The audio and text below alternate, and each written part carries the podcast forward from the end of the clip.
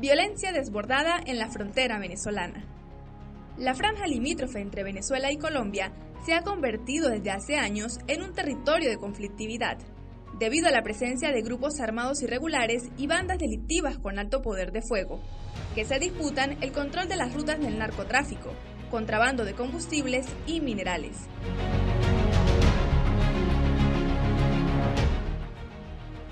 Los grupos armados obligan a hombres y adolescentes a trabajar para ellos. Quienes se resisten a la engañosa oferta laboral a menudo desaparecen y luego son hallados muertos o son enviados de manera forzada a cumplir alguna forma de esclavitud moderna.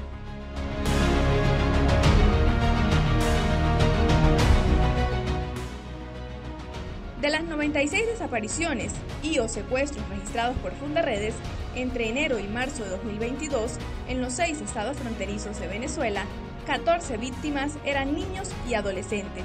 La entidad con más casos fue Táchira con 45. En la zona que abarca el arco minero del Orinoco, Bolívar y Amazonas son los que concentran mayor actividad asociada a grupos armados irregulares, bandas, guerrillas del ELN y las disidencias de la FARC.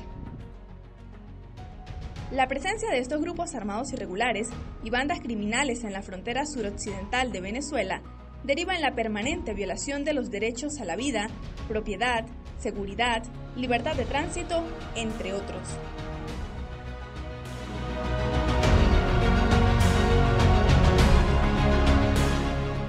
Funda Redes haciendo tejido social.